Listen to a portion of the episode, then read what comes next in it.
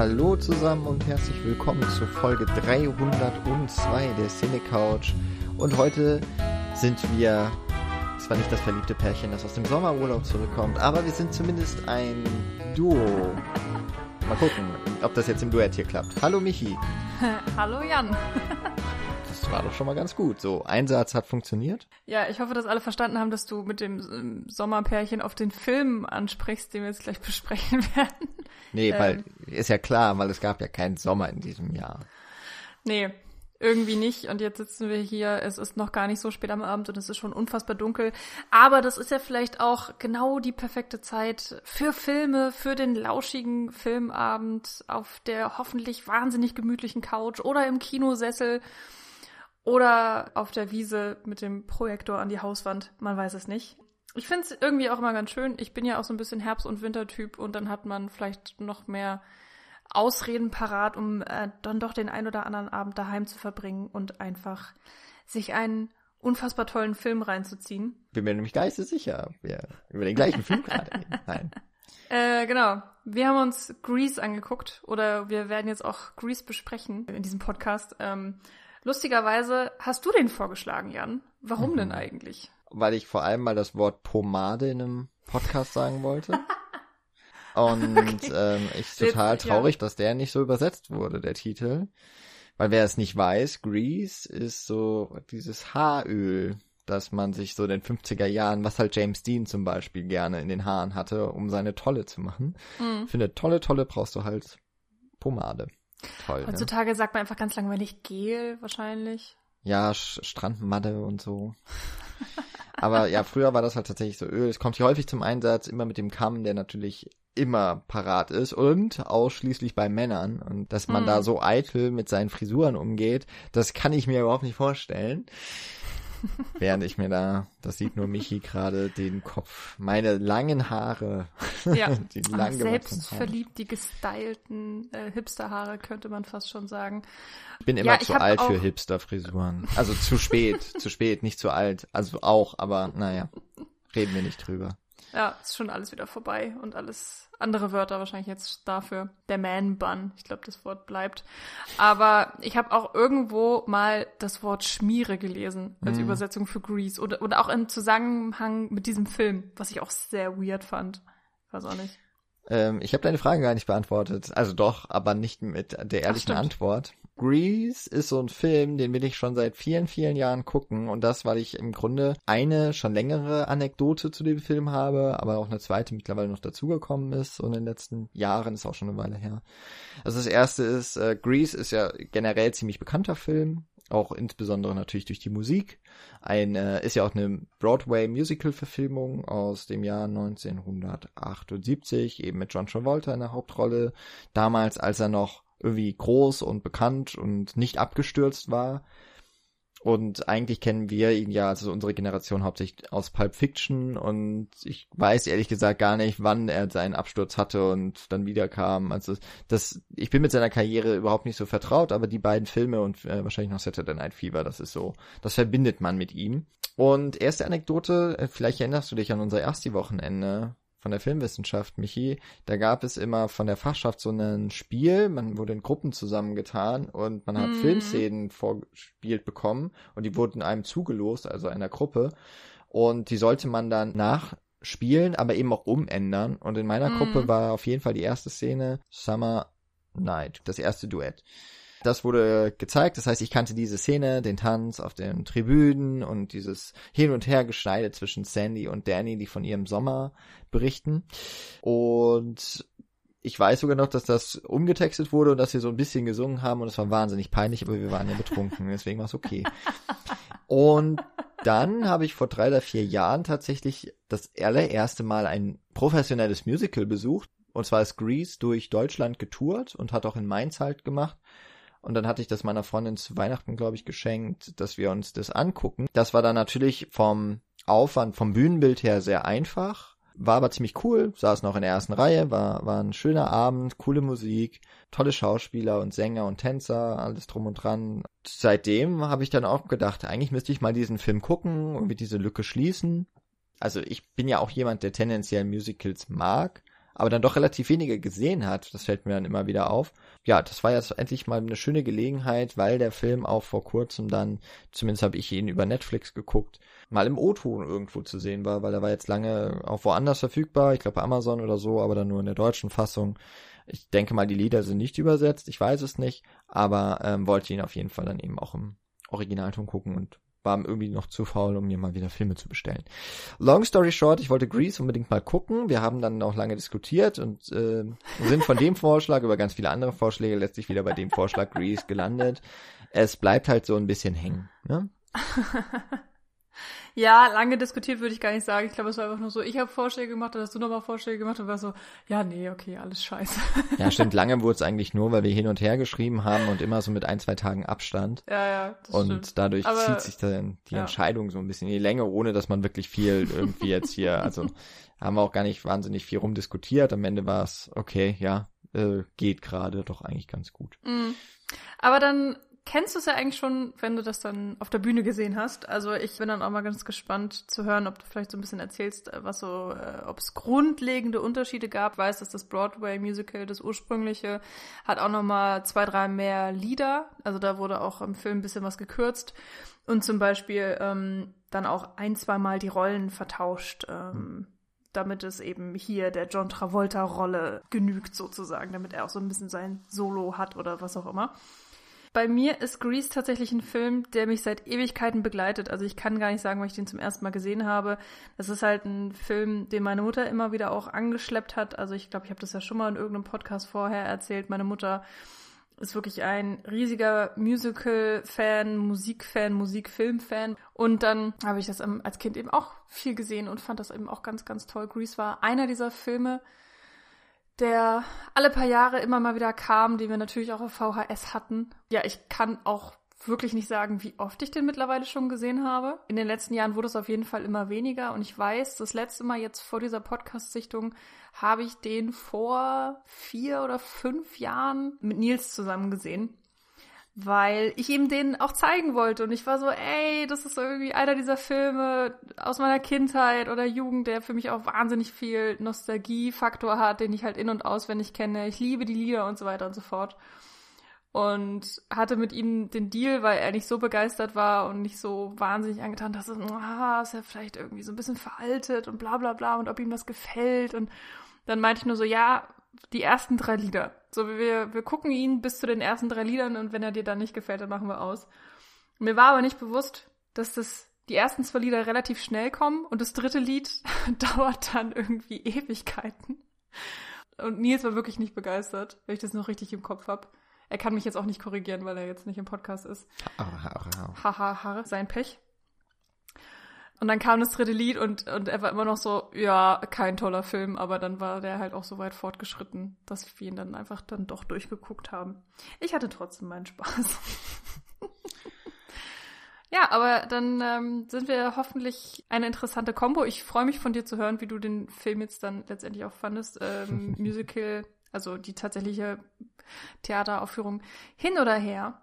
So ein bisschen was von der Handlung wusste ich, glaube ich, vorher dann auch schon, also auch vor Musical-Besuch. Aber äh, ich komme gleich dann dazu, was eigentlich so mein Ja. größtes Problem mit diesem Film ist. Obwohl ich ihn grundsätzlich nicht schlecht finde. Naja, wir gehen jedenfalls zurück in den Sommer von 1958. Und da sind in der ersten Szene Danny Zuko und Sandy Olson ähm, gemeinsam am Strand und verbringen Zeit miteinander und ja, sie bandeln an und verlieben sich eigentlich auch ineinander, aber Ja. wie das Schicksal so will. Es ist halt Ende des Urlaubs und Sandy muss zurück nach Australien.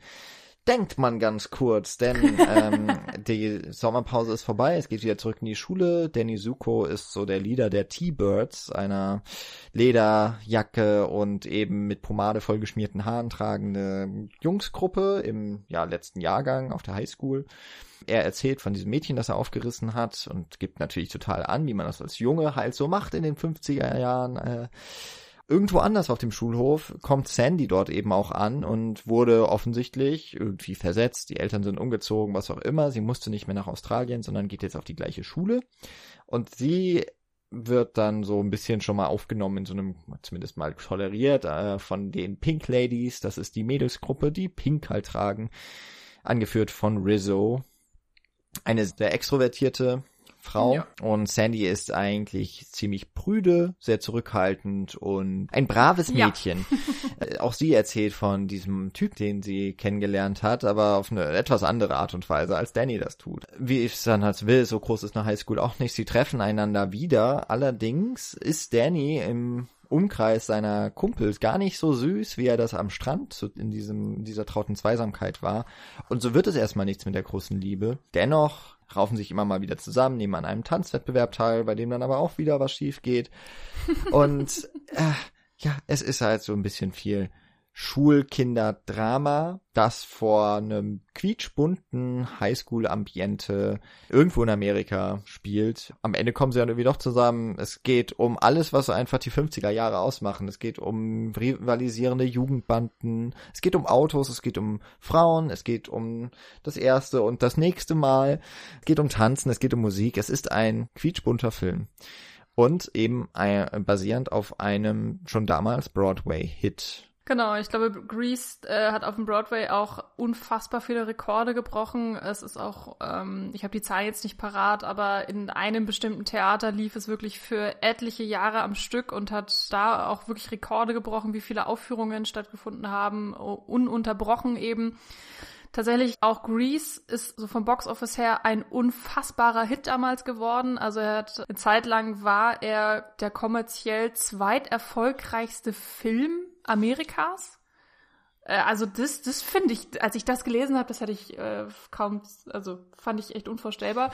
Es ist, glaube ich, ähm, immer noch das kommerziell erfolgreichste Musical äh, oder der erfolgreichste Musical-Film unfassbar auch heutzutage ein totaler Kultfilm. Äh, selbst wenn man den Film jetzt an sich nicht gesehen hat, dann kennt man vielleicht dann doch das ein oder andere Lied oder man ähm, kennt Olivia Newton-Johns Outfit aus der allerletzten Szene. Man weiß, dass John Travolta äh, da auch so seine Anfänge hatte, der ja tatsächlich bei irgendwelchen Musical-Aufführungen, ich weiß nicht, ob es direkt Broadway war, aber der da tatsächlich ja auch da schon mitgemacht hatte und im Nachhinein auch mitgemacht hat in ähm, unterschiedlichen Rollen, wenn ich das richtig noch im Kopf habe. Ein riesen, riesen Ding von 1978 übrigens, also spielt in den 50ern, aber ja, 78 ist das Ding erst entstanden, rausgekommen. Und das Musical wird, glaube ich, immer noch gespielt, also auch weltweit. Anscheinend gibt es einen zweiten Film, den, den mhm. glaube ich, aber man nicht unbedingt kennen muss, wobei ich hier sehe, Michelle Pfeiffer war mit dabei. Äh, 82 war das und anscheinend wird gerade auch an so einer Art Medienuniversum von Greece gearbeitet. Ähm, Paramount hat ja auch eine äh, Online-Plattform, eine Streaming-Plattform mit Paramount Plus in der Mache und anscheinend soll es da Grease Rise of the Pink Ladies und Grease Summer Lovin' als Prequel äh, geben, die produziert werden. Also mit Grease ist noch nicht ganz vorbei. Und das trotz ja, dieses okay. furchtbaren Titels eigentlich. Wenn man es nur mal so überlegt, was es eigentlich bedeutet. Aber naja, es ist auch der Titelsong und der ist mal der Hammer. Also du meinst äh, zum gezeichneten Vorspann, genau, Titelsong? Ja. Und am Ende ja auch. Die ähm, Abspann läuft ja auch Grease. Und dieser Song ist mal geil. Also ich finde, der stimmt wahnsinnig gut ein. Ich war auch überrascht, dass dann dieses Gezeichnete kam. Jetzt nicht High Class oder sowas, aber es äh, ist schon sehr witzig eigentlich gezeichnet und irgendwie hatte ich auch so eine vage Erinnerung, dass das so ein bisschen eingefangen wurde bei dem Musical, dass es da auch irgendwie sowas gab, so Comic-mäßig glaube ich, wurde was eingeblendet und dann lief halt diese Musik und ich glaube, dazu gab es noch diesen Radiokommentar von Vince Fontaine von Kazas Radio und Fernsehmoderator, der offensichtlich bei den Kids der 50er Jahre richtig gut ankommt. War nicht bei Baby Driver auch so eine ähnliche Titelsequenz? Ich meine, es gab halt einen Film jetzt in den letzten Jahren, ähm, der sich, das nämlich, äh, der da so eine Hommage gemacht hat an Grease. An, an Baby diese... Driver habe ich nicht gesehen. Oh, ah, schwere Not. Deswegen ähm, kann ich das jetzt gerade nicht bestätigen, aber würde mich nicht wundern, wenn das. Also auf jeden Fall, woher ich es jetzt noch kenne, so ein Vorspann ist aus Lola Rent. Da mm. gibt's ja auch die äh, Cartoon-Sequenz zum Anfang. Und ich ja, ich glaube, es ist halt sowas, das hat schon, setzt ja auch ein bisschen so ein Framing, das ist schon eher etwas, was sich auch an Jugendliche richtet. Wobei ich dann schon sagen muss, wie es aber so häufig ist bei Highschool-Filmen, ob jetzt früher oder später, die Jugendlichen in der Schule sehen halt immer mindestens zehn Jahre älter aus, sind sie hier zum Teil. Ich war dann mhm. überrascht, John Travolta war glaube ich 24, ähm, also gar nicht so viel älter, nee. aber er wirkt halt auch schon deutlich reifer. Aber Rizzo zum Beispiel war da, glaube ich, schon 30, die Schauspielerin. Ja. Olivia, ja. Olivia Newton-John als Sandy ähm, war auch schon ein bisschen älter. Ich glaube auch 28, 29 oder Und vor allem dieser Typ, der von diesem, von dieser Scorpion Gang, der mit dem Narbengesicht, mhm. der wirkte ja auch, als wäre er schon 40. Aber habe ich jetzt nicht nachgeguckt, wie alt der war. Äh, nee. Aber das ist halt so ein typisches Ding und irgendwie fiel es mir am Anfang sehr stark auf, aber man vergisst es dann eigentlich auch relativ schnell oder es ist eigentlich relativ egal, weil der ganze Film ja jetzt nicht irgendwie auf Realität getrimmt wäre, sondern es geht hier eigentlich um, tja, worum geht es eigentlich? Es geht um eine Stimmung. Oder es geht um ein Gefühl. Ja, irgendwie schon. Also interessanterweise selbst Roger Ebert hat in seiner Kritik das massivst negativ kritisiert, ähm, dass es irgendwie nicht passt und äh, dass die alle zu alt sind und einen das raushaut und ähm, ja. Mh, früher war mir das egal, jetzt bei dieser Sichtung, also klar, es fällt einem, es fällt schon auf, muss man natürlich sagen. Ich, ähm, ich finde auch, man vergisst es und ähm, ja, Letztendlich wird da heutzutage mehr drauf geachtet, ich glaube schon, oder? Also bei, ich überlege gerade, bei so Sachen wie Sex Education, da sind, glaube ich, tatsächlich die Schauspieler schon sehr viel näher dran an dem tatsächlichen Alter. Oder an sowas wie bei Riverdale. Und dann wird da, glaube ich, halt mit sehr viel Make-up und sehr viel Lichteffekten und äh, gerade natürlich mit Kostüm und Haare nochmal krass drauf geachtet, die einfach vielleicht ein bisschen jünger zu machen ja, du hast schon gesagt, worum geht's eigentlich? Es geht um ein Gefühl. Ja, das auf jeden Fall. Ich glaube, das ist bei Musicals immer ganz weit oben. Ähm, vor allen Dingen, was so ein Musical-Ding ist, was äh, viele auch abschreckt, dass es sehr in die Extreme geht. Und da ist Grease wirklich so ganz weit oben, weil alles ist auf 150 Prozent gedreht, hat man das Gefühl. Also äh, Gerade auch die Anfangsszene, die du ja schon beschrieben hast, es ist alles so in dieses Sonnenlicht getaucht und alles unfassbar perfekt und wunderschön und, und die größte Romanze aller Zeiten. Und wenn wir dann in der Highschool anfangen, wir haben den, den ersten Schultag, den wir dann irgendwie begleiten, der, der übrigens der längste Tag der Welt ist. Ich weiß nicht, ob dir das aufgefallen ist. Was an diesem einen Tag alles passiert ist, ist ein, ein, ein wenig interessant. Und wenn dann auch so langsam die Protagonisten eingeführt werden, ähm, ich glaube am Anfang lernt man ja vor allen Dingen die Jungstruppe kennen, also die T-Birds, die, die Kerle, die dann so nach und nach ins Bild springen, voller Energie und äh, sich ganz, äh, ich weiß auch nicht, so die coolsten Sprüche aller Zeiten sozusagen an den Kopf werfen und, und äh, sich gar nicht zurückhalten können mit ihrer ganzen, weiß ich nicht, überbordenden Energie und wirklich ja, ja tatsächlich springen und ich weiß auch nicht. Mir war das zu viel. Ich dachte so, ich, Gott, ich glaube, ich war nicht so energetisch als Teenager und an meinem ersten Schultag und ähm, da gibt's eben diese große Wiedersehensfreude. Also anscheinend haben die sich alle den ganzen Sommer lang nicht gesehen, waren alle an verschiedenen Orten und jetzt kommen sie wieder zusammen und freuen sich ganz toll und äh, Stellen weißt dann du, praktischerweise waren, ihre Namen auch vor. Die waren die letzten zwei Jahre im Homeschooling wegen Pandemie, war die Schule geschlossen und man freut sich dann so. So stelle ich mir das im Moment vor, wenn so äh, die Dritt- und Viertklässler wieder in die Schule gehen dürfen, ja, die springen, die mhm. laufen ein bisschen arg affektiert, immer so die Hände so halb in den Hosentaschen oder nur mit den Daumen so irgendwie in der Hose. Weil, äh, ja, dadurch wirkt man einfach, weiß nicht, lächerlich, aber ähm, auch, es, ja. Aber ja, du hast schon recht. Es ist so, der Regler ist so auf 12 gedreht mhm. und der geht auch nicht runter. Und es hat schon einiges so einen parodistischen Aspekt, aber mhm. es manchmal fällt das mehr auf als an anderen Stellen. Also es, ich finde, das ist ja auch was ganz Häufiges. Es ist ja offensichtlich ein Film, der sich auch an Jugendliche richtet. Ich nehme an, das Musical ist auch. ursprünglich mal sehr stark an ein jugendliches Publikum gerichtet worden. Ich glaube aber, dass der mittlerweile halt diesen Kultstatus hat. Ähm, jetzt ist es 50 Jahre, nein, noch nicht ganz, aber wird bald, äh, wird noch in diesem Jahrzehnt 50 Jahre alt, der Film und das Musical. Das heißt, das Publikum ist ja auch mitgewachsen und irgendwie verbindet man wahrscheinlich damit auch dann diese jugendlichen Gefühle und ich glaube, dass ähm, so diesen Kern bildet Grease auch wirklich ganz gut ab. Und wie es dann auch viele Filme und auch Serien, die jetzt so danach kamen, die jugendliche Protagonistinnen mehr in den Vordergrund gerückt haben, geht es ja auch häufig so ein bisschen um die Gegenüberstellung vom Erwachsenen, Erwachsensein und Jugendlichsein. Das sieht man dann ganz häufig im Lehrkörper zum Beispiel, die hier ja total auch parodistisch und fast satirisch dargestellt werden mit der Schul mit der Rektorin, die eigentlich sehr überkorrekt ist und sehr autoritär wirkt, aber dann ja doch äh, schon auch ähm, mit ihren Küken, die dann aus der Schule gehen, die den Abschluss gemacht haben, irgendwie sich ja dann doch mal ein bisschen gefühlsmäßig zeigt. Die Sekretärin, die total durch den Wind immer ist. Ähm, oder den Sportlehrer, der komische Ansprachen hält, weil es ist halt der Coach und der muss seine Leute anfeuern und äh, ja. es ist eine wahnsinnig gute, wahnsinnig guter äh, Aufruf an alle Schüler und Schülerinnen. Team anzufeuern. Ich weiß gar nicht, war wahrscheinlich Football. Es ist immer Football, wenn es um amerikanische ja, Highschool geht. Ich, und äh, ähm, jetzt auch getippt.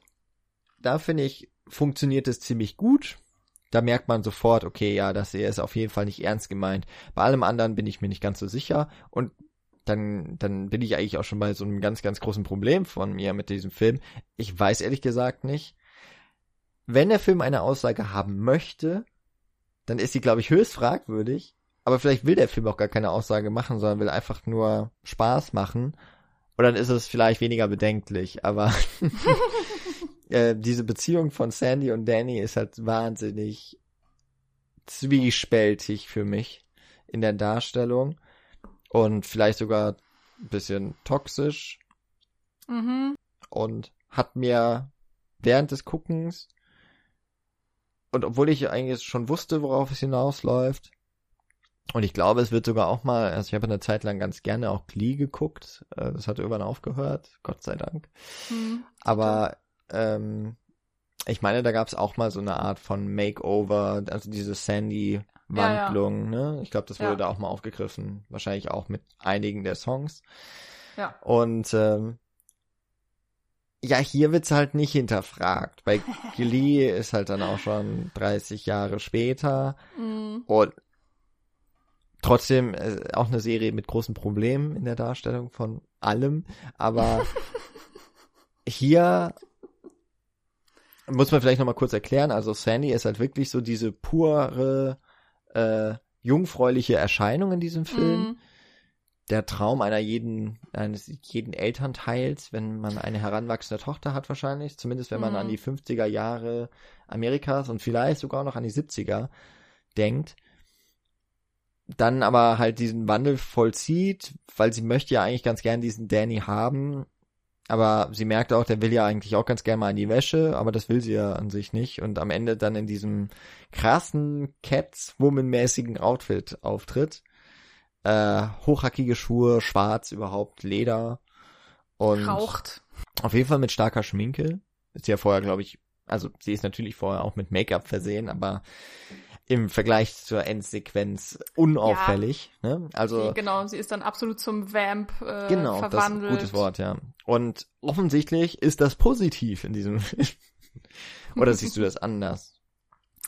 Ah, ja, ah, das ist echt schwierig. Also, ähm, genau, Danny ist ja so ein bisschen der Bad Boy, eine Lederklamotte, hat so seine Autoschrauber-Gang, was auch immer. Ähm, hatte offensichtlich da auch schon vorher was mit Frauen, Freundinnen, hat eventuell mit Chacha da die, dieser heißen, naja, Latina ist sie vielleicht, glaube ich, ich weiß gar nicht, was sie ist, aber ja, dieser heißen Tänzerin, eventuell auch dann nochmal was am Laufen. Ähm, äh, raucht natürlich, hält sich nicht an die Regeln, bla bla bla, ne? Ist auch so, äh, hat Probleme mit Autorität und äh, irgendwie wird sofort aggressiv, so dieser aufbrausende Hahn, so der sich immer ständig beweisen muss. Und die beiden sind natürlich das absolute, äh, so andes, andere Extrem des Spektrums. Und mh, mm, ich habe auch gelesen, dass Sandys Verwandlung am Ende einfach äh, eine Umkehr dessen sein sollte, dass halt ganz oft in anderen Filmen der Bad Boy sich dann zum braven Hausmann wandelt sozusagen oder dass er seine seine Bad Boy äh, Mentalität ablegt und zur Gesinnung kommt sozusagen und um das Herz der Frau zu gewinnen sich dann an an irgendwelche Regeln hält und äh, bla bla bla und hier sollte das eben kontrakariert werden und dann gab es eben die Ver Verwandlung von Sandy. Selbst mit dem Hintergrundwissen kann man das immer noch problematisch finden. Also diese ganze Darstellung ist natürlich irgendwie auch wahnsinnig problematisch. Es gibt sehr, sehr viele problematische Themen hier in diesem Film, wie sie auch dargestellt werden. Ich muss ganz ehrlich sagen, ich hatte gestern, also gestern hat es mir zum ersten Mal nicht so richtig Spaß gemacht, diesen Film zu schauen ich glaube, es lag so an ein paar verschiedenen Gründen. Ich hatte vielleicht auch von vornherein nicht so unfassbar riesige Lust. Also ich äh, war gar nicht so hundertprozentig in der Stimmung. Ähm, ich kenne ihn ja, wie gesagt, auch einfach wahnsinnig gut. Es war so der Punkt, dass ich schon komplett wusste, was auf mich zukommt und so weiter. Aber jetzt eben auch, man ist älter geworden, man ist in einer anderen Zeit und ich glaube, für mich ist das jetzt echt ein Film, bei dem ich sehr fragwürdig finde, dass man den heutzutage noch gucken kann. Also der ist vielleicht auch einfach wirklich äh, nicht nur nicht zeitgemäß, sondern halt schon darüber hinaus einfach wirklich im ganz, ganz negativen Sinne veraltet. Einfach wegen dieser Frauendarstellungen, wegen der Männerdarstellungen, wegen der Beziehungsdarstellungen in allen Formen, in denen, denen er hier gezeigt wird, wegen der toxischen Männlichkeit und so weiter und so fort. Und wenn wir jetzt gerade über die Verwandlung reden am Ende, meine Mutter hat tatsächlich das immer als sehr positiv dargestellt. Ich weiß nicht, ob sie es heute auch noch so sagen würde. Früher hat sie das immer gemeint, weil man muss sich ja entgegenkommen in der Beziehung. Es geht immer um Kompromisse und ähm, so im Sinne von, sie hat sich nicht komplett verändert, sondern sie ist sozusagen einfach nur drei, vier, fünf Schritte auf ihn zugegangen und in der Hoffnung sozusagen, dass er das Gleiche jetzt auch tut. Äh, weil am Ende des Films wird ja auch so ein bisschen angedeutet, dass Danny Zuko äh, bisschen erwachsener geworden ist. Also am Ende hat er ja auch die Lederjacke abgelegt. Er hat dann irgendwie diese komische Strickjacke mit Rydell, also mit, mit dem R draufgenäht. Ich habe nicht ganz verstanden, was das für eine Jacke ist, ob sie irgendeinem Sportclub angehört, dem er jetzt beigetreten ist, irgendwie so. Äh, weil er da Verschiedenes ausprobiert hat und so. Und das könnte ich sogar verstehen, dieses Aufeinander zugehen, bisschen Kompromisse machen, den anderen akzeptieren für das, was er ist. Äh, ja, aber ich habe auch das Gefühl, darum geht's dem Film eigentlich nicht, sondern es ist in erster Linie ein Unterhaltungsfilm und da wurde eigentlich nicht großartig viel drüber nachgedacht. Was stellen wir jetzt eigentlich für eine Beziehung dar, sondern es sollte irgendwie möglichst lustig sein. Also ich hatte auch gerade das Gefühl, diese Szenen, wenn äh, Danny Suko versucht bei Sandy was zu landen oder näher an sie ranzukommen und so und sie sich eben wehrt, weil sie das überhaupt nicht toll findet, dass das eben lustig sein sollte. Und das ist, also, ich, ich fand es halt leider gerade jetzt bei der Sichtung echt nicht lustig. Also diese Szene im Autokino, weiß ich nicht. Das war ganz komisch, das anzugucken, weil ich weiß, dass ich bei vorherigen Sichtungen jahrelang diese Szene, glaube ich, wirklich auch lustig fand. Und jetzt blieb mir dann echtes Lachen eher so ein bisschen im Halse stecken. Hm. Ja, das, diese Szene im Autokino ist ja, wo, wo sie sich wieder zusammenraufen, das ist ja schon nach dem Tanzwettbewerb, wo dann ja Danny mm. mit hm. der, äh, wie hieß sie? Cha-Cha. Äh, zu Ende tanzt und auch den Preis gewinnt. Er macht ihr nicht einen Antrag, aber er schenkt ihr seinen Ring. Mhm. Ähm, und es soll ja so eine Art Liebesbeweis trotzdem ja sein. Sie freut sich sehr, aber gleich im nächsten Moment versucht er halt äh, über einen sehr standardisierten und stereotypen Move sich äh, ein bisschen an sich heranzukuscheln und ein bisschen zu kapschen. Das findet sie dann wieder gar nicht mehr so toll. Weiß auch nicht warum. Und steigt halt wütend aus dem Auto aus, wirft den Ring weg und haut ab. Und dann kann man natürlich voll mit Danny nachvollziehen, dass er dann einen, erstmal einen, Heulgesang eigentlich, dann singt er ja Sandy, das Lied, und sagt, wie schlimm Ja, das doch eigentlich alles ist. Und ich meine, ja, ich glaube, das ist auch eine Parodie. Also ich glaube, das meint, das Ja. meinen die, ne, das meinen die Musicalmacher nicht ernst. Die wissen, hey, ein Jugendlicher, ein, jugendlicher Typ, der hat halt, der hat halt Gefühle, der hat Hormone.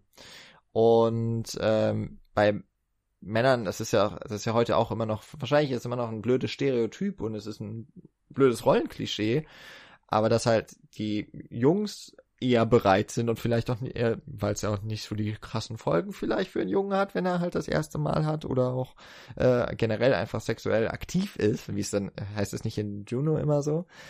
Und Juno fragt dann immer, was soll das eigentlich heißen? Also wer halt Sex hat. Ähm, und das scheint für, oder das ist ja, glaube ich, generell einfach auch noch so eine Annahme, für, für ähm, jung oder für junge erwachsene Männer ist das eher eine, so ein Ritual des Erwachsenwerdens und es ist eher so kurzfristig gedacht und, oder kurzsichtig.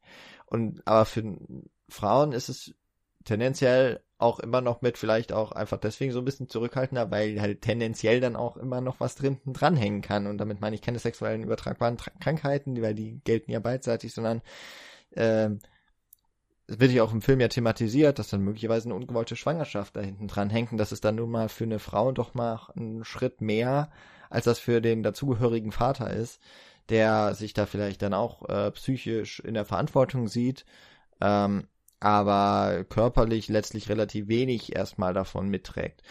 Also das mag so eine Sache sein.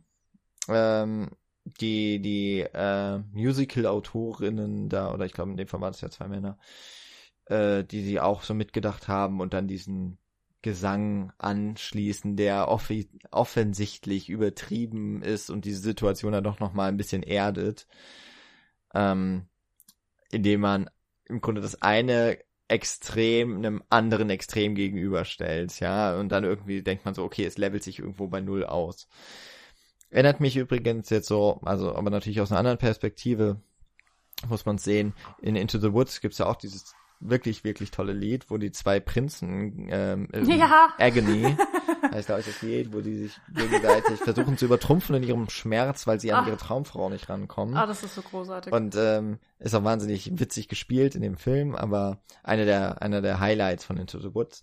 Aber ähm, so ein bisschen, glaube ich, ist das hier auch gemeint. Also es ist offensichtlich äh, eine Parodie. Und das funktioniert dann auch mit den Liedern. Also ich finde, mit den Liedern funktioniert das wirklich richtig gut.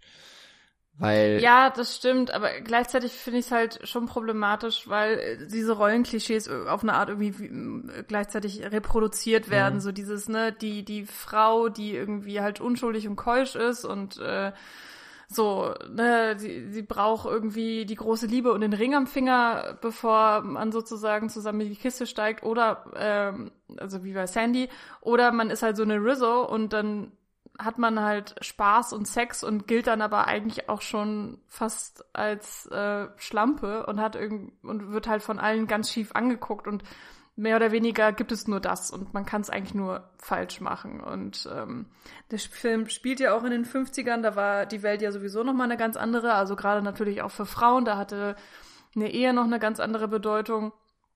Ähm, gerade wenn man dann solche Figuren hat, wie zum Beispiel die Frenchie, äh, da wird dann irgendwie auch deutlich gemacht, so mit Karriere ist halt nicht viel. Sie geht dann halt in die Beauty School, äh, was dann irgendwie nix wird. Dann ist sie halt der Beauty School Dropout, was natürlich auch irgendwie alles so ein bisschen ne, mit dem Augenzwinkern gesehen wird und ist ein auch irgendwie als Lied. das ist wirklich witzig. Äh, und dann sagt sie auch so, ja, was, was kann ich denn noch werden? Ja, vielleicht Telefonistin, vielleicht das und das und dann, ach nee, ach ja, irgendwie doch nicht und so gibt eigentlich gar keine Perspektive. Was, ich meine, ehrlicherweise von der Perspektive der Männer wird halt auch nicht gesprochen. Ähm, es ist jetzt auch wirklich kein wirklich unfassbar analytischer Film. Also ähm, da wird sich schon viel auch über Klischees und so weiter lustig gemacht, aber es ist jetzt auch nicht so auf den Punkt getroffen.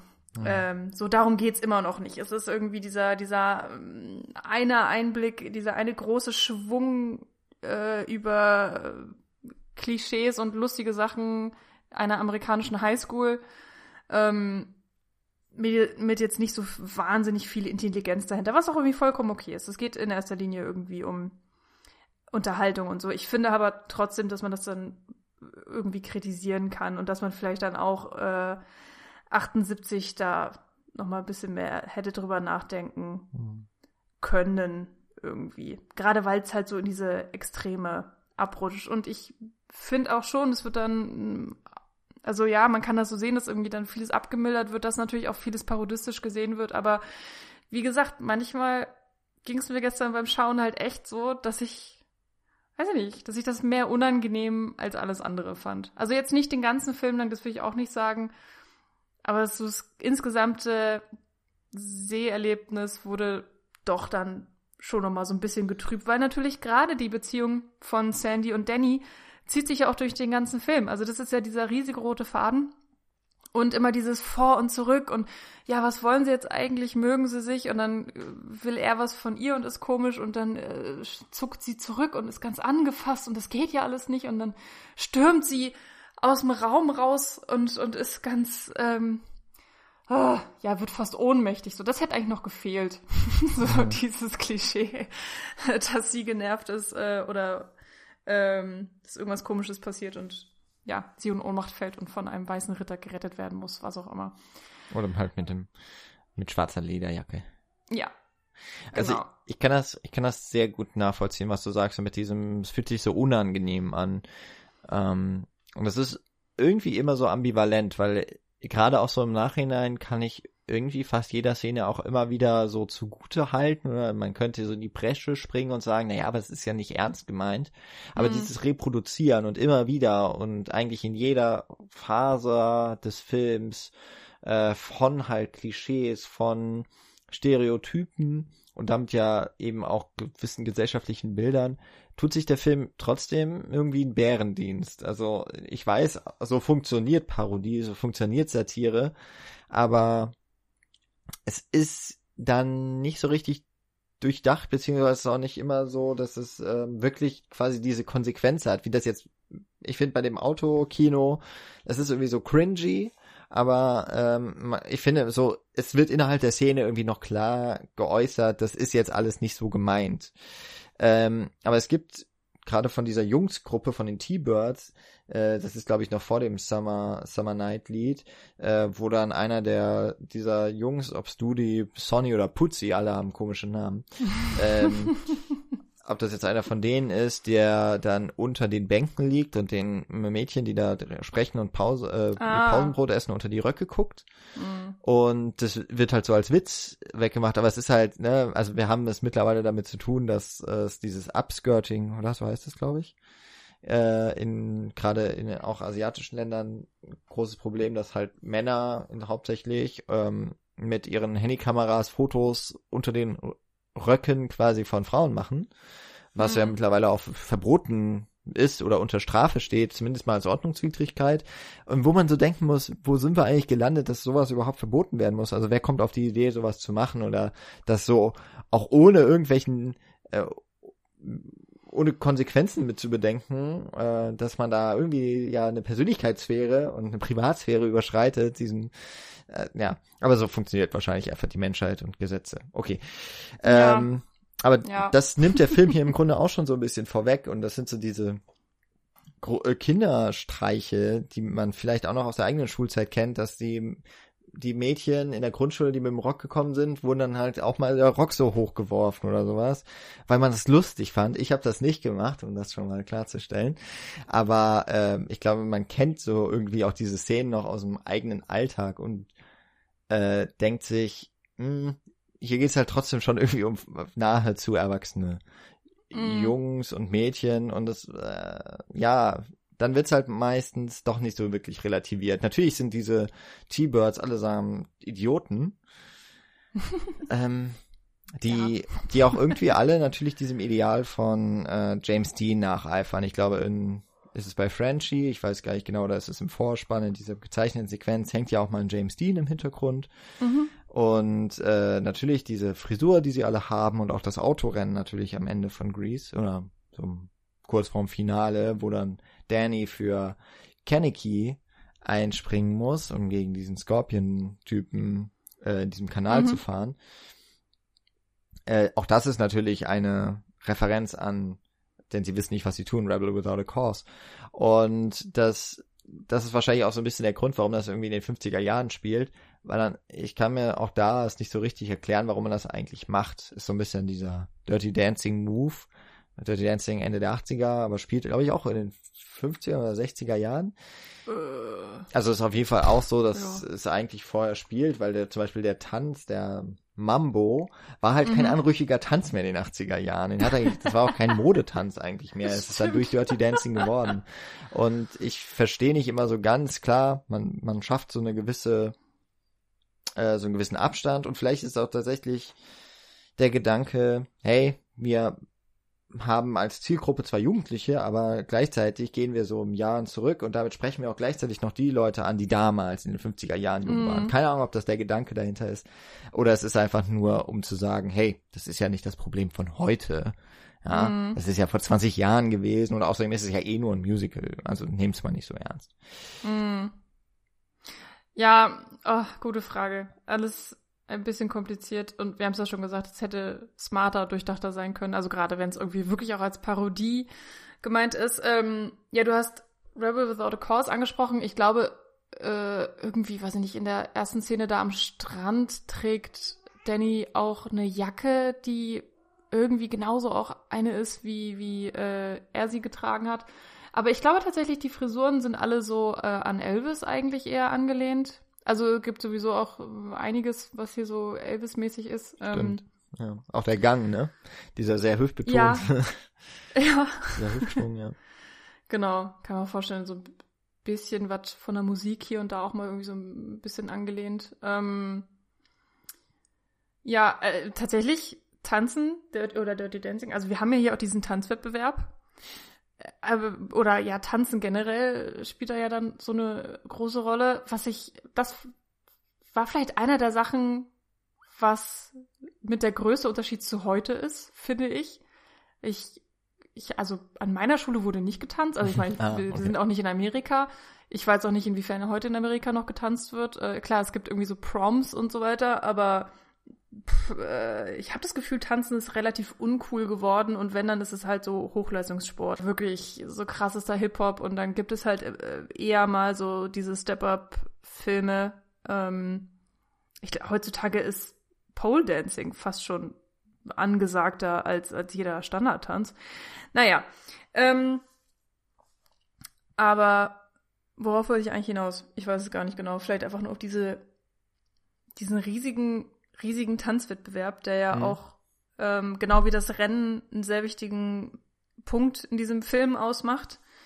Ähm, was natürlich auch cool anzusehen ist, da wurden dann auch äh, ganz, ganz viele Extras ähm, gecastet, die wirklich nur zum Tanzen dann in diese Szenen reingekommen sind und ja wirklich auch sieht man ja immer wieder im Hintergrund absolut ihr Bestes geben und zur Schau stellen. Und ja auch, muss man sagen, John Travolta ist natürlich auch angestellt worden. Angestellt worden. oh Gott. Das ist das, ist das äh, wirtschaftsmäßige, äh, ist das normale, nur halt im Filmbusiness nennt man es dann Casting. Ne? ja, genau. Äh, ja, weil er eben so ein wahnsinnig guter Tänzer ist und ähm, genauso Olivia Newton-John, ich weiß gar nicht, inwiefern sie ja schon vorher Expertise hatte, aber ich glaube, das gehört dann irgendwie auch so zum Beruf dazu oder eben auch als Sängerin gehört es irgendwie dazu, gut tanzen zu können, ähm, gerade damals auch. Und die legen hier ja wirklich auch eine krasse Nummer aufs Parkett. Ich finde auch, das ist generell, sind die beiden ja schon ein ganz cooles Pärchen auch. Also in den Szenen, wo sie sich nicht streiten und in den Szenen, wo sie irgendwie nicht schreiend voneinander wegrennen, oder bestreiten, dass sie sich generell kennen, haben die auch echt eine Chemie miteinander. Äh, ob die es faken oder nicht. Ähm, das, das, das, für mich sind das ehrlich gesagt die schönsten Szenen, wenn die sich einfach mal verstehen und wenn sie sich nicht zanken und zicken. Und ähm, harmoniebedürftige genau, Michi. Ein bisschen, ja. Und das hat auf jeden Fall wahnsinnig Spaß gemacht anzusehen. Genauso natürlich auch wie die aller, allerletzte Szene. Äh, Quatsch, Szene. Also Tanz, Tanzsequenz, wenn sie dann auf diesem komischen Karneval da unterwegs mhm. sind und ähm, äh, wie heißt denn das Lied? Äh, You're the one that I want, ja, natürlich. You're the one that I want, genau. Wie, wie konnte ich es vergessen? Ähm, ja, für mich, also ich mag das Lied sowieso sehr gerne, aber irgendwie auch mit, mit ja, mit diesem ikonischen Kostüm, wo man sich dann auch nochmal sehr drüber streiten kann. Oder wo selbst irgendwie Olivia John es zum Himmel verflucht hat, weil sie irgendwie auch gemeint hat, ähm, sie musste extremst drauf achten, was sie isst und trinkt, um tatsächlich auch gut auszusehen in diesem Kostüm. Also das, ähm, ja, möchte man eigentlich auch niemandem antun. Ähm, naja, aber das macht halt schon verdammt viel her. Und das sind irgendwie auch diese Gründe, warum der Film so erfolgreich geworden ist, warum er nach all den Jahrzehnten, denke ich jetzt einfach mal, auch immer noch irgendwie gesehen wird und ähm, die wirklich auch generell einfach ikonische Momente gezaubert haben. Und auch jetzt natürlich immer mal wieder in einer Hommage ähm, stattfinden. Und mhm. generell hat der Film irgendwie schon Schauwerte, macht da irgendwie sehr viel Spaß, fängt dieses ganze 50er Jahre Thema irgendwie auch ganz cool an. Ein, es ist halt natürlich eine extrem amerikanische Sicht. Also ich glaube, da sind auch so sehr viele Sachen, die ich jetzt auch gar nicht checke. Also zum Beispiel Sandy bestellt auch irgendwann eine Cherry Coke oder irgendwas in der Art. Naja, die bestellen generell, oder, oder ist ja generell sehr viel von Coke, also von Coca-Cola Company zu sehen, weil es wohl einen Deal gab. Aber es ist auch ein Pepsi zu sehen übrigens. Ja, ich glaube, das ist genau das Ding. Es gab einen Pepsi-Deal und da musste der ganze Cola-Scheiß blurred mhm. werden, habe ich mal irgendwie gelesen. Genau. Aber das, ich weiß auch nicht genau.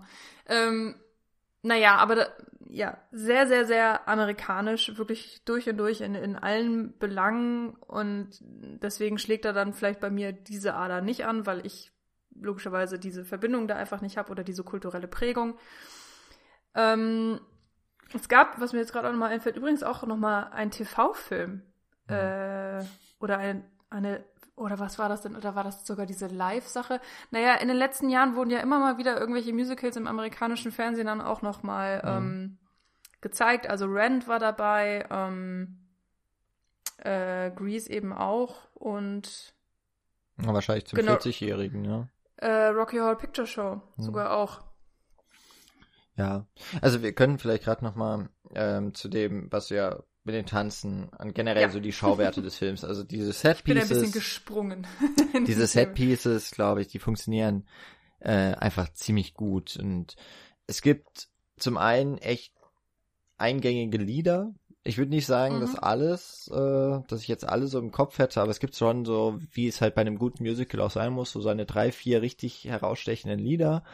Ähm, Welche die, sind das für dich?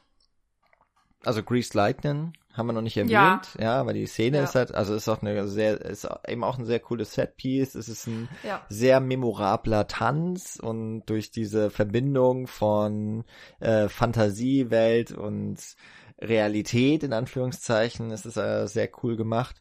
Dann natürlich mhm. eben Summer Nights und You're the One That I Want als die beiden hauptsächlichen Duets, Duette. Und dann ist schon so ein bisschen die Frage, ähm, ich glaube, das Hopelessly Devoted to You ist noch sehr, sehr bekannt und halt dann noch dieser Titelsong Grease. Da sind wir schon bei ein paar mehr. ähm, und äh, ganz ja. kurzes Ding, tatsächlich Hopelessly Devoted for You ist ja für den Film extra dazu geschrieben mhm. worden, weil äh, Olivia Newton-John eben noch eine, eine, ein Solo-Lied brauchte, was es eben einfach nicht gab. Und hat dann aber auch eine Oscar-Nominierung bekommen. Also hat sich gelohnt. Und ja, ich glaube, es heute auch noch tatsächlich eins der beliebtesten Lieder so im, im allgemeinen Kosmos zu Grease. Ich bin ja gar nicht so der Fan. Ich weiß auch gar nicht warum. Also tatsächlich die ersten drei Lieder, die du auch genannt hast, ähm, ja, No, no, Look at Me and Sandra D ist natürlich auch sehr eingängig. Da wird ja auch also, auf Elvis eingegangen zum Beispiel. Also das ist auch ein sehr popkulturelles ja. Lied einfach. Und das ist halt der Film so generell, ne? Ja, wir haben mhm. schon gesagt, also auf jeden Fall Rebel Without a Cause ist da sehr stark drin. Dann das ist aber etwas, das können wir jetzt schlecht beurteilen, weil wir sind erstens nicht in den 50er Jahren aufgewachsen, wir sind nicht in Amerika, aber die, es sind so diese typischen Situationen und damit meine ich, also typisch auch für all diejenigen, die irgendwie sich Filme aus den äh, von 50er bis 80er insbesondere Jahre so angeschaut haben, die häufig ähm, auch genau in diesem Milieu spielen. Ich meine auch zurück in die Zukunft. Ne? Da geht's ja auch in die 50er Jahre zurück. Und dann mhm. haben wir immer diese Diner-Szenen. Wir haben immer mhm. die rivalisierenden Gangs. Ich meine, West Side Story ähm, geht es ja im Grunde auch darum. Äh, wird ja jetzt auch gerade, äh, kommt jetzt bald das Remake ins Kino von Steven Spielberg zum Beispiel. Ähm, wir haben natürlich dann die Frisuren. Wir ja. haben das, dieses wichtige Thema, gerade für Amerikaner mit diesen Muscle Cars und äh, den Highschool Prom Dance, ja, also das sind so diese Standardsituationen, die es dann auch einfach in diesem Film gibt, die machen den so sehr, sehr eingängig, ähm, sehr leicht zu durchschauen, aber auf, also auf eine gute Art und Weise, meine ich das, mhm. weil man kann es so sehr gut einordnen und dadurch, mhm. glaube ich, werden das ist ja auch etwas, es wird immer wieder repliziert in den Medien und dadurch bildet sich auch so eine gewisse Art von 50er Jahre Verständnis, das man immer noch hat. Und das war halt äh, eigentlich eine total prägende Zeit auch für die Amerikaner, weil in den 50er Jahren sind die Suburbs raus. Also es war ein großer Wohlstand in Amerika. Ähm, es ist ja auch dann die Zeit, wo ähm, ja, sich wirklich Amerika auf dem, glaube ich, wirklich auf dem Hoch seiner auch internationalen politischen, außenpolitischen Macht gesehen hat. Und wo sich so dieses Familienbild so eingeprägt hat, das war halt noch vor den 68ern. Äh, es war vor den großen Niederlagen in Kriegen. Und ähm, ja, generell einfach eine Zeit, wo es, glaube ich, noch nicht so die Krisen gab. Mhm. Und vielleicht ist auch deswegen, warum so, warum jetzt auch Grease dann eben in dieser Zeit spielt, weil sie noch so unbeschwert irgendwie ist und so ein bisschen unschuldig. Ja, also da, das ist eine Zeit, da geht eigentlich alles ganz gut und da kann man auch so einen gut gelaunten Film irgendwie ansetzen. Mhm. Ja, ich ähm, glaube, zu all den Sachen, die du so aufgezählt hast, ist auch noch so ein großer Punkt. Aber dieses, wir haben es ja schon so ein bisschen angesprochen, dieses Gefühl, was äh, einfach äh, festgehalten wird. So, was bedeutet es denn eigentlich, so Teenager zu sein oder das letzte Ach, ich, oh Gott, da hören meine Kenntnisse über Amerika auch schon immer wieder auf. Highschool, es, ja? ja, aber ist es das letzte Jahr? Weil sie haben ja nicht so richtig eine Graduation, aber also ne, dieses typische, die Hüte fliegen in die Luft und man kriegt das mhm. Diplom, das hat mir so ein bisschen, keine Ahnung. Aber die sind ja irgendwie auch alle 18, also dann hört es ja auch irgendwann auf. Ja, ich weiß es nicht. sie werden auf jeden, Fall, Fall, Seniors genannt und das sind ja, ja die, genau. die den Abschluss machen. Ja, und ähm, das ist ja auch wirklich einfach eine unfassbar wichtige Zeit. Also für jeden, jeder erinnert sich an die letzten Schuljahre oder eben die letzten großen Prüfungen mit den ganzen Fragen, was macht man eigentlich danach, beziehungsweise dieser, äh, diese Schwelle zwischen, du wirst, wirst gerade erwachsen und willst es auch, gleichzeitig bist du eben noch Kind und hast irgendwie kaum Verantwortung, aber weißt, bald wird es irgendwie richtig ernst und Kindheit ist sozusagen auch bald vorbei und man nutzt das irgendwie alles noch aus. Und ich habe das Gefühl, das strahlt dieser Film irgendwie auch noch aus. Wir haben immer Sommer. Äh, es gibt irgendwie kein Zeitgefühl in diesem Film. Mal wird ein Tag unendlich in die Länge gestreckt, weil irgendwie alles äh, gleichzeitig passiert und dann auf einmal heißt es, ach ja, das Jahr ist schon vorbei und man hat sich gedacht so, hä, es, könnte jetzt gerade mal ein paar Wochen gewesen sein, was ist bei euch los? Ähm, also ganz, ganz wildes ähm, Erzählgefühl, so für mich jedenfalls, äh, was diesen Film angeht. Und ja, auch mit diesen Themen, die da eben stattfinden, ne, mit den dramatischen Liebesbeziehungen, die sich äh, bilden oder zerstört werden und finden und äh, Eifersucht und Rivalitäten und bla bla bla. Und dann eben na, noch bei Rizzo, wo es dann äh, unter Umständen wirklich ernst wird, wo sie teilweise eben denkt, dass sie tatsächlich schwanger ist, äh, was natürlich dann auch ihr Leben äh, absolut prägen würde für die nächste Zeit tatsächlich, ja, ist sie dann ja nicht schwanger. sie freut sich sehr. Aber sehr guter Punkt nochmal, weil auf, ähm, wir hatten Rizzo noch nicht so richtig erwähnt, aber da möcht, muss ich einfach nochmal so eine Lanze mhm. brechen, weil du hast sie vorhin, hast du sie mal so genannt und ich hatte das Gefühl, sie gefällt dir nicht so als Figur.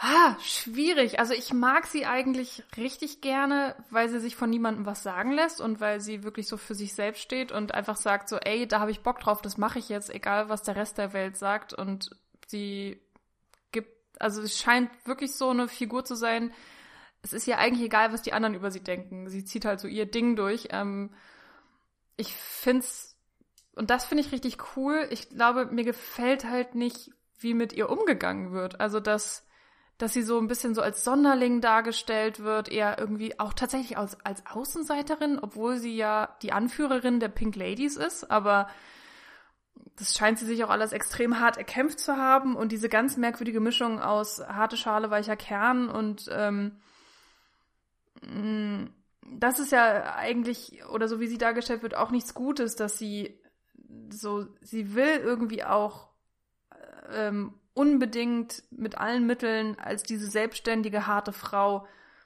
äh, wahrgenommen werden, aber stößt dann irgendwie gleichzeitig auch alle von sich weg.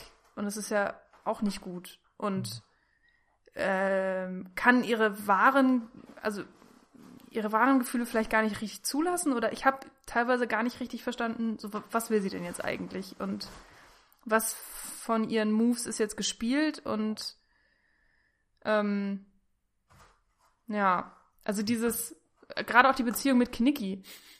So liebt sie ihn jetzt wirklich oder will sie einfach nur als harte, tolle Frau wahrgenommen werden? Also, ja, weiß ich nicht. Das ist, das finde ich so ein bisschen nicht so ungar bei ihr. Ähm, so eine ganz wilde Mischung von ganz, ganz vielen Sachen. Und gerade wenn es dann, äh, wenn sie dann eben sich fragt, ob sie schwanger ist, dass sie dann auch keine Unterstützung bekommt von irgendjemandem. Sie steht irgendwie so komplett alleine da. Sie schottet sich dann aber auch von allen ab und gleichzeitig wird sie dann zum absoluten Schulgespräch. Das ist halt irgendwie auch alles sehr fies. Hm. Also ich finde, für mich ist sie die, die heimliche Heldin des Films. Also für mich ja, ist okay. sie wirklich der, einer der am gelungensten ähm, Punkte überhaupt. Weil ich finde, dass sie genau, also das, was du auch schon so gesagt hast, so die harte Schale und weicher Kern. Ähm, es klingt jetzt irgendwie auch nicht unbedingt so ähm, vorteilhaft oder als Lob, aber ich habe das Gefühl, dass das so eine Figur ist, die kann man eigentlich heute auch noch präsentieren und muss sich dafür nicht unbedingt schämen, weil sie repräsentiert auf der einen Seite ähm, eine sehr eigenständige, sehr empowerte Frau Sie ist ja auch, also ne, sie ist die Leaderin ja. ihrer Gang. Sie lässt sich aber auch von niemandem was sagen und äh, sie lässt sich vor allem auch nicht von jedem x-beliebigen irgendwie anmachen, sondern ja. sie ist da sehr selbstbestimmt und ähm, sie wird halt, alle haben ja irgendwie so ihre Spitznamen. Es ist ja auch Danny ist nur eigentlich für Sandy Danny äh, und sonst ist er Zuko.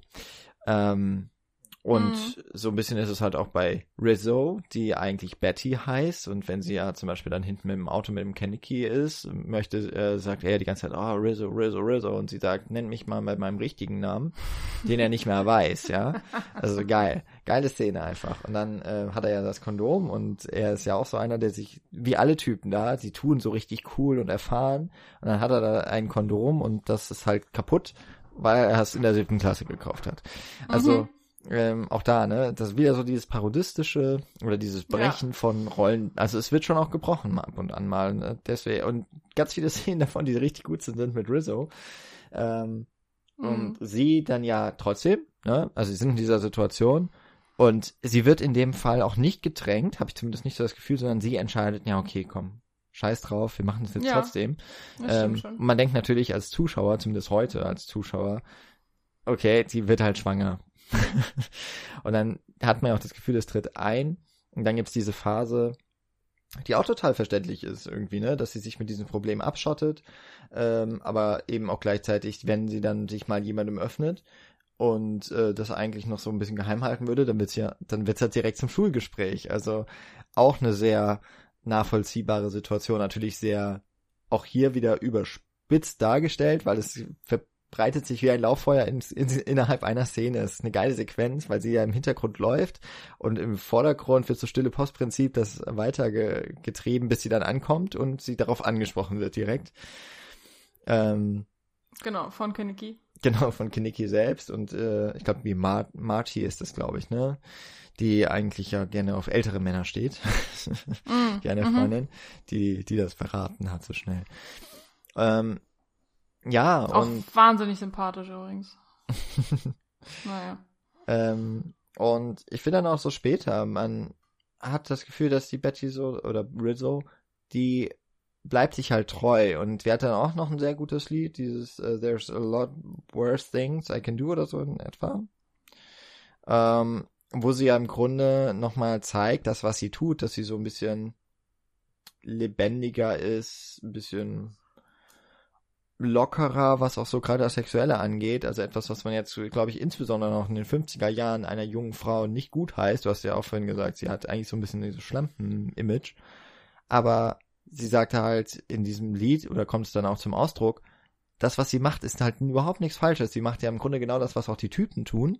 Und bei den Typen ist es cool, aber bei einer Frau ist es dann halt gleich so Stempel. Ne? Ähm, und dass sie wie sie da halt singt, was sie eigentlich alles anstellen könnte, aber es ja nicht tut und dass sie nichts Verbotenes macht, das finde ich schon cool. Und das finde ich ist auch eigentlich eher so ein ähm, Role Model, so als Vorbild. Ich finde, da wirklich ist sie die einzige Figur, die so ein bisschen Charaktertiefe hat die man mhm. so stehen lassen kann und sagt, okay, also es funktioniert, da finde ich, funktioniert es mit Parodie oder mit diesem überspitzt darstellen, aber eigentlich den Kern sehr gut treffen am besten. Mhm. Und sie hat halt auch das äh, Sandra D ist halt auch ein cooles Lied. und ja, sie hat schon gute Szenen. Also hat mir sehr gut gefallen. Hatte ich so nicht mehr im äh, hinter oder hatte ich so nicht mehr in Erinnerung, zum Beispiel jetzt von dem Musical, aber die hat mich wirklich ähm, von vorne bis hinten überrascht mhm. im, Vergleich zu einem anderen. Ja, das ist auf jeden Fall schön. Also du hast auch mit vielen Punkten auf jeden Fall recht, auch wenn ich jetzt nicht sagen würde, dass sie so die heimliche Heldin ist. Ich glaube, das wird, geht mir dann einfach zu weit oder ist mir zu positiv dargestellt. Aber ich glaube eben auch gerade, weil ich ah, ich weiß gar nicht, ob das vom Film so angedacht ist, dass sie das ist. Aber ähm, naja, mag also trotzdem auf jeden Fall eine interessante Lesart, kann man auf jeden Fall auch so lesen. Und, und ich finde auch auf jeden Fall, dass sie eine ja sehr starke Figur ist, eine starke Persönlichkeit und ähm, ist auf jeden Fall gerade der Kontrast zu Sandy ist natürlich wahnsinnig interessant, ne? Mhm. Also da, ähm, das kommt ja auch nicht von ungefähr, dass die, dass die äh, wirklich ja so ähm, ja wirklich diesen Kontrast, diesen krassen Kontrast abbilden. Also alleine auch ja vom optischen her. Ähm, und äh, ja, alles, was Sandy nicht machen will, so Rizzo hat es irgendwie schon 20 Mal gemacht. so ungefähr. Aber sie hat es halt auch wirklich gemacht, anders als die genau. Jungs, die alle so tun, als ob. Ja. Die Rizzo ist halt wirklich auch ein bisschen erfahrener und sie und trägt selbstbestimmt halt vor. Ja, ja, und sie trägt nicht so dick auf, also nur um es quasi sowas vorzuspielen, sondern sie ist halt wirklich auch so. Sie spielt mhm. irgendwie natürlich auch den anderen was vor, immer mal wieder. Aber ähm, ich habe das Gefühl, bei ihr steckt tatsächlich ein bisschen mehr Erfahrung dahinter. Also damit meine ich nicht nur die sexuelle Erfahrung, die sie sicherlich dann auch den anderen äh, vorweg hat, sondern eher, sie ist schon reifer, finde ich. Mhm. Hat das schon ganz gut durchschaut eigentlich. Ja, das stimmt dann, ähm, ja, wie, wie würdest du denn Grease so als Musical, also ohne dich jetzt da in eine Expertinnenrolle schieben zu wollen, aber ich glaube immer noch so im Vergleich zu mir hast du deutlich mehr gesehen. Wie, wie, du hast schon gesagt, Grease ist für dich so ein Film, den hast du auch schon als Kind ähm, auch geschaut, da sind viele Verbindungen, äh, Erinnerungen mit verbunden. Ähm, wir haben ja auch schon mal, ich kann mich dran erinnern, Singing in the Rain besprochen und du damals in der Folge war es fast schon ein bisschen enttäuscht, dass der Film nicht mehr ganz so da mit den eigen, mit deiner eigentlichen, hat. genau, dass er eigentlich nicht mehr so als einer deiner Lieblingsfilme dann doch nicht mehr so funktioniert hat auf einmal. Ähm, wie würdest du Grease so in einer in einem Spektrum, ist das eher so ein mittelmäßiger Musicalfilm für dich oder hat er mm. doch irgendwie noch sowas ganz Besonderes, was vielleicht andere auch eher nicht haben und deswegen. Also für mich persönlich, meinst du? Ja, genau. Ja, klar. Ich meine, wir sind hier keine Lexika. wir reden hier frei von der Leber weg.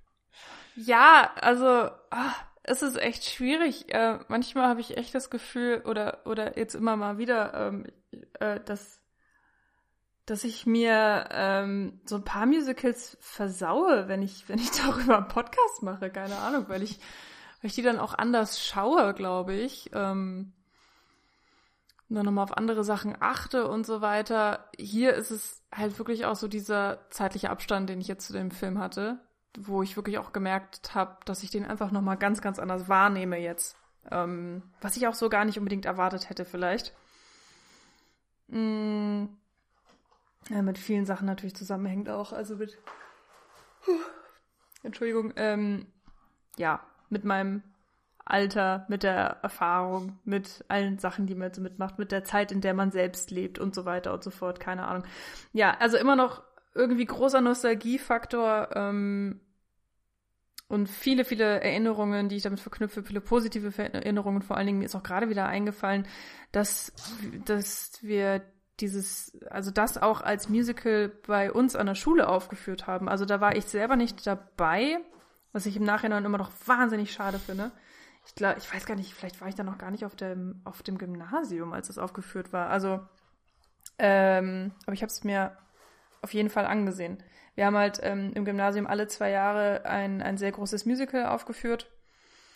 Äh, ich selber war bei Romeo und Julia dabei.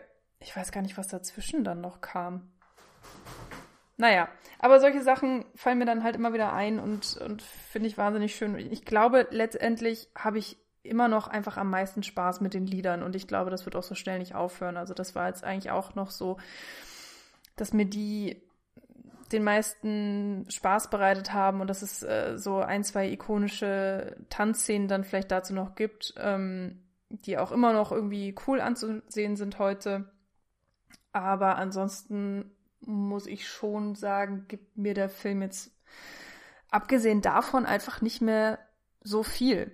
Natürlich auch mit dem Fakt mit einbezogen, dass ich den halt in- und auswendig kenne. Mhm. Und das war, glaube ich, jetzt bei der Sichtung äh, so ein Ding, was dafür gesorgt hat, dass ich einfach dann auch nochmal ganz anders über den Film nachgedacht habe. Weil wenn man halt den Film, wenn man irgendwas in- und auswendig kennt und dann das nochmal guckt, dann äh, geht man zwangsläufig in so eine Metaebene oder lässt die Gedanken nochmal ganz anders schweifen und konzentriert sich auf andere Sachen und so weiter. Und da ist mir dann auch irgendwie aufgefallen, dass ich den halt visuell ganz, ganz oft gar nicht so spannend fand. Äh, oder dass man sich halt auch an den Look relativ schnell gewöhnt und dann wird er halt uninteressant und dann hat man vielleicht auch so ein bisschen andere Sehgewohnheiten mittlerweile. Äh, und der hatte jetzt auch nicht so unfassbar viel Geld. Also ich meine, es war schon eine, eine sehr gute Produktion. Aber ist halt dann im Endeffekt auch einfach nur so eine Highschool und, also und man merkt halt schon, dass es so Studio also ein typisches Musical auf Soundstages wahrscheinlich, bis auf wenige Ausnahmen vielleicht, bin ich mir nicht ganz sicher. Manchmal habe ich das Gefühl, dass man wirklich mal so eine, dass es vielleicht wirklich ein Highschool-Gebäude ist, aber so größtenteils von der Ausleuchtung her und so weiter. Mhm. Glaube ich, ist halt schon Studiofilm, so der typische. Ja. Ja, und die Kamera ist jetzt echt nichts großartig Besonderes. Äh, das Drehbuch hat teilweise echt so richtig krass seine Schwächen und ist ein bisschen weird und ähm, also man kann da auf jeden Fall sehr, sehr viel verzeihen, weil es halt einfach dann unterhaltsam ist und Spaß macht. Aber, aber wie gesagt. Ich finde tatsächlich bei der Kameraarbeit gibt es schon so ein paar Sachen. Also ich finde auf jeden Fall diese Szene von Grease Lightning ist auch im, so mit dem Schnitt, mit Kameraschwenks. Ich finde, es ist schon ja, sehr, sehr ist, smooth gemacht und ich meine Das ist tatsächlich, glaube ich, auch so fast meine, also meine Highlight-Szene. Also das und dann letztendlich Wahrscheinlich You're the One That I Want. Oh, ja. ja, genau, weil da ist, glaube ich, auch so mit längeren Kamerafahrten und wirklich auch ein bisschen so die Bewegungen, dass man mhm. Also, teilweise schon so ein bisschen das Gefühl, es ist sogar mal so eine fliegende Kamera, aber es wahrscheinlich trotzdem alles auf einem Dolly festgemacht oder ja. Steadicam Also ich, mit Kran haben sie auf jeden Fall genau, auch mit einige, Kran, also glaube ich schon wenn öfters es gearbeitet. immer so eine längere Einstellung gibt. Und ich finde auch die, auch wenn die ein bisschen statischer sind, aber ähm, bei so größeren Tanzszenen ist es ja auch immer cool, wenn man so ein bisschen mehr die totalere Sicht auf die Dinge hat. Ja, und ja. Tanzwettbewerb. Also, äh, ja, also ich, ich würde dir insofern auch zustimmen. Ich finde, man sieht sich so ein bisschen an diesem Look, an diesem glänzenden, vielleicht auch, ne, dieses ölige, dieses polierte. äh, daran habe ich mich auch so ein bisschen satt gesehen, aber dann äh, gab es immer mal wieder so Sequenzen, die haben es so ein bisschen rausgeholt, fand ich. Und ähm, gerade natürlich dann die, die, die wirklichen Musical-Einlagen, finde ich, die funktionieren echt ganz gut, aber eigentlich würde ich auch so sagen, so das, was dazwischen ist, das könnte man an sich auch glatt weglassen, wäre jetzt nicht so schlimm. ähm, die, das, was ich im Vorgespräch schon mal gesagt habe, ich hatte ja das Musical gesehen. Und ich habe ja nochmal meine Freundin gefragt vom Podcast, ähm, aber sie hat jetzt den Film nicht nochmal mitgeguckt, hat den Film nicht nochmal mitgeguckt, aber äh, war sich eigentlich auch recht sicher, dass diese Radioansagen von äh, KZAS, dem Radiosender, äh, häufiger gegeben hätte. Ich meine, im Musical war das wirklich so, dass quasi damit jeder Akt um entweder nur mm. begonnen hat, vielleicht wurde auch, auf jeden Fall war das so eine Unterteilung in quasi die Akte. Und ich kann mich jetzt zumindest, vielleicht irre ich mich aber auch, mein Gedächtnis ist wahnsinnig löchrig und ein Sieb ähm, dass ich mich jetzt nur daran erinnern kann, dass es am Anfang war, wenn dann nämlich die Cartoon-Sequenz anfängt und oder generell, wenn es dann mit der Highschool anfängt, die erste richtige Szene, würde ich jetzt mal sagen. Und danach kommt ja der Fontaine nur noch mal tatsächlich in Persona auch vor bei diesem Tanzwettbewerb. Mhm. Und irgendwie hatte ich das Gefühl, das wäre häufiger. Aber vielleicht ist es auch so, dass es im Musical mehr ähm, auch so diesen über diese Übergänge dann ähm, ma hm. markiert, was halt beim Film allein durch einen Szenenwechsel, durch ähm, den Schnitt natürlich andere Möglichkeiten hat, als das ein Bühnenstück hat. Ja. Nee, also ich meine, auch im Film waren es eigentlich wirklich nur diese zwei Stellen. Ja, aber insofern sind wir heute mal ein bisschen kürzer als der Film ähm, und haben passend zu einem sehr ja, wie wir anfangs schon erwähnt hatten, eigentlich eher so ein Film, der sehr stark auf, auf so eine Emotion setzt, auf so ein Gefühl, das man, glaube ich, damit verbindet. War es ja auch ein eher emotionsgetriebener Podcast von uns. Und ähm, würde mich tatsächlich interessieren jetzt auch vor allem, weil der Film ja jetzt eben doch auch wieder ein bisschen mehr wahrscheinlich im von der Verfügbarkeit zumindest und ähm, eben mit diesen Projekten, die jetzt auch angestoßen wurden von Paramount, äh, kennen wahrscheinlich viele den Film und haben wahrscheinlich ihre ganz eigenen Verbindungen dazu. Äh, dann dürft ihr das natürlich gerne mit uns teilen über die üblichen Kanäle, hauptsächlich Twitter oder unsere Webseite. Und äh, ja, bedanke mich, dass du dich darauf eingelassen hast, wieder mal ein Musical zu besprechen. In Gefahr laufen, dass wir dir alle Musicals, die du so liebst, äh, madig machen. Also ich bin mir noch nicht so ganz sicher, ob du dich wirklich irgendwann mal auch an das letzte Einhorn rantrauen möchtest. Am Ende ist dieser Film, also dann ist es wirklich das letzte Einhorn und das stirbt dann elendig, während wir darüber hm. reden, wer weiß. Ja, also ich habe ja wirklich nicht so viele Nostalgie- beziehungsweise Kindheitsfilme. Ähm, es, äh, es, ist ein, es ist und bleibt ein spannendes Thema. Also gerade dieses Musical-Ding, ich, ich komme sehr ins Wanken und ins Zweifeln. Also vielleicht ähm, werde ich dann nochmal von irgendwem äh, vom Thron gestoßen oder so. Also ich habe ja auch äh, kurzer Exkurs mit Nils in The Heights geguckt. Und ähm, es ist es ist faszinierend. Nils fand den Film einfach deutlich besser als ich. Aber wirklich deutlich ah, es besser. Es wird Zeit, dass Nils und ich endlich mal über ein Musical sprechen. Hello Dolly oder? ja, ich glaube auch. Also, äh, ich weiß auch nicht. Vielleicht ist meine Musical-Zeit vorbei oder, oder ich mag nur ganz bestimmte Musicals. Es ist sehr weird. Aber wenn es passt, dann passt es zu 100 Prozent. Ich äh, freue mich auch unfassbar doll auf West Side Story. Ich hätte ja auch gar nicht, ähm, gar nicht für möglich gehalten im Vorfeld. Ich dachte so, nein, das ist vielleicht dieser eine Gral, der nicht angefasst werden darf. Aber wenn man halt so die ersten Sachen sieht, ähm, ich muss sagen, ich bin jetzt schon hin und weg und das ist auch, auch wieder eine andere gefährliche Schublade, die man da dann eben mit Erwartungshaltung und Vorfreude und so weiter aufmacht. Aber vielleicht trauen wir uns da ja auch nochmal an einen Podcast dran, wenn wir den jemals irgendwann im Kino sehen dürfen. Es ist ja auch alles gerade noch kinomäßig eine sehr verwirrende Zeit. Auch für die Kinos natürlich viel mehr als jetzt für die Leute, die ins Kino wollen. Aber äh, ja, nein, also trotzdem ähm, war sehr schön. Und finde es auch gut, dass wir so kritisch sprechen konnten, um oder den auch kritisch einordnen konnten. Und ja, trotzdem freut es mich, dass du Spaß hattest mit dem Film. Das, ja, ähm, auf jeden Fall. Also ist doch cool. Ich kann immer noch nicht genau, also es wird noch eine Weile dauern, äh, bis ich bei Letterbox dann auch noch letztlich die Sterne zücke. Aber ähm, irgendwo, also mir hat auf jeden Fall das Gespräch jetzt noch, noch mal ein bisschen auch weitere Perspektiven gebracht und das ist immer wieder schön, wenn man nicht so ganz reingeht, weil man nicht so richtig weiß, wie, wie will man das eigentlich einordnen, wie möchte man das einschätzen und auch bewerten.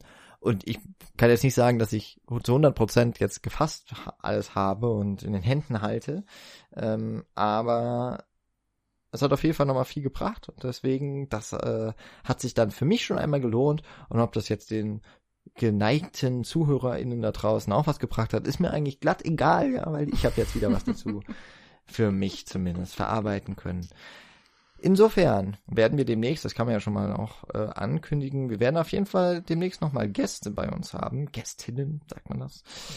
Das kann ich schon mal äh, vorwegnehmen von einem ganz, ganz tollen Podcast. Wer ihn noch nicht gehört hat, der kann jetzt noch mal ein bisschen was aufholen. Und zwar ist der, heißt der Podcast Dear Dodo, ist über eigentlich alle Kanäle, wie auch wir und vielleicht sogar mehrere, ja. ähm, erhältlich ist von unter anderem Tanja, ehemalige Studienkollegin und war auch schon mal hier in der Cine Couch. Und da Genau, und da spricht äh, Tanja mit ihrer kongenialen Podcast-Kollegin Katrin.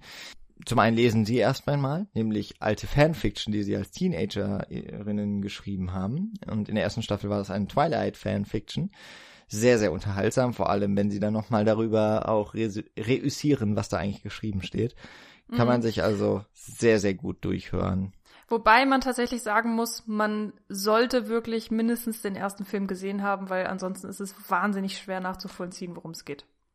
Ja, ja, wahrscheinlich. Aber oder man bräuchte so ein Buch mit äh, oder so Seiten zumindest mal, wer, wer welche Personen sind.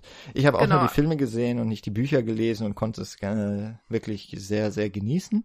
Das nochmal so als kleiner Tipp und als Vorschau, die beiden werden bei uns zu Gast sein und bringen ein eigenes Thema mit. Was könnte das genau. wohl sein? Genau. Ja. Also äh, freut euch auf jeden Fall schon mal äh, darauf. Das äh, wird was ganz Besonderes. Vielleicht planen wir jetzt öfter mal was im Voraus. Ganz verrückt. Oh mein Gott. Es hat in der letzten in der letzten Zeit ja doch ganz gut auch mal wieder funktioniert. Aber ich fand auch so in einer sehr kleinen Runde äh, das auch mal wieder sehr schön und freue mich auch schon auf äh, dann den nächsten Podcast auf der Cine Couch. Genau. Und bis dahin, bleibt uns gewogen, guckt auf cinecouch.net vorbei, hört in unser Archiv, wenn ihr es noch nicht getan habt und uns neu äh, entdeckt habt. Da sind auch noch die ein oder anderen Musical-Folgen dabei. Also nicht in denen wir singen, sondern in denen wir über Musicals sprechen. Ein paar haben wir schon erwähnt, Singing in the Rain zum Beispiel, Sweeney Todd fallen mir jetzt ad hoc ein, aber vielleicht gibt's auch noch das La La Land. Ach, La La Land. naja, reden wir nicht weiter drüber. Auf jeden Fall bis zum nächsten Mal. Bleibt gesund, bleibt uns wohlgesonnen, bleibt lieb zueinander und you are the one that we want. bis bald. Tschüss.